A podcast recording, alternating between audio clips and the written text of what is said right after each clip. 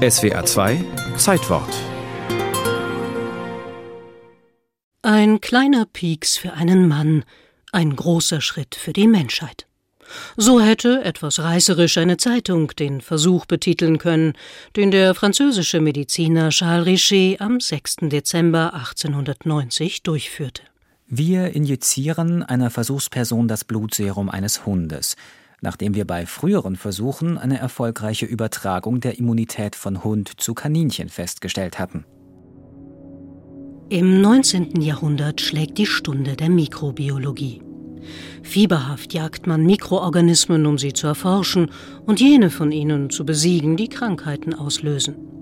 Und man macht dabei eine interessante Beobachtung. Wer von bestimmten durch Mikroorganismen verursachten Krankheiten genesen ist, scheint danach gegen sie immun zu sein.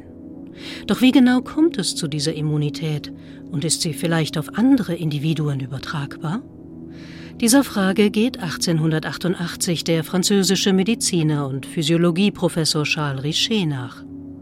Er überträgt das Blut von Hunden, die gegen ein bestimmtes Bakterium immun sind, auf Kaninchen. Anschließend infiziert er die Kaninchen mit dem Bakterium.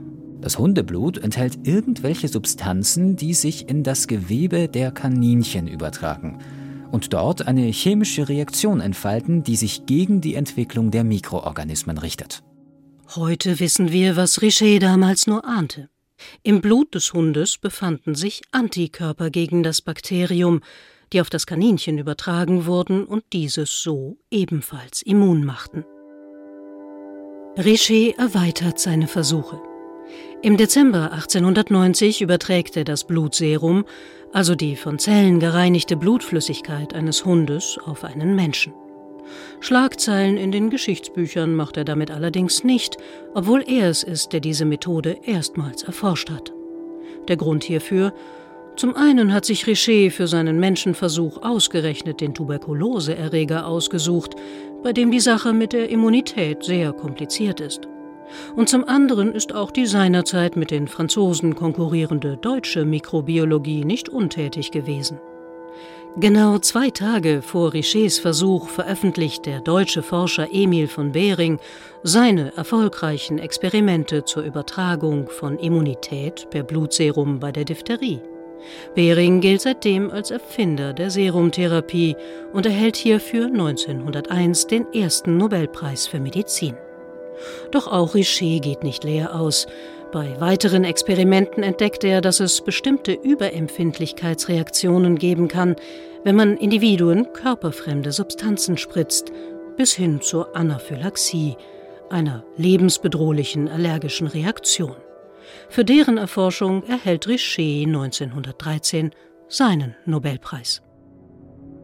Im Verlauf des 20. Jahrhunderts entwickelte die Immunologie andere, besser wirksame Formen der Impfung als jene, die Richet und von Behring Ende des 19. Jahrhunderts erprobten.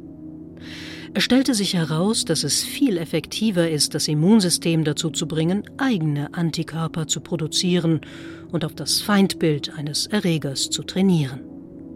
Doch in Zeiten, in denen noch kein Mittel gegen einen neuartigen Erreger existiert, greift man auch heute noch im Notfall auf das Serum Genesener zurück. Zuletzt geschehen zu Beginn der Corona-Pandemie, um mit Hilfe der Antikörper Genesener die Körperabwehr schwer erkrankter Covid-19-Patienten zu unterstützen.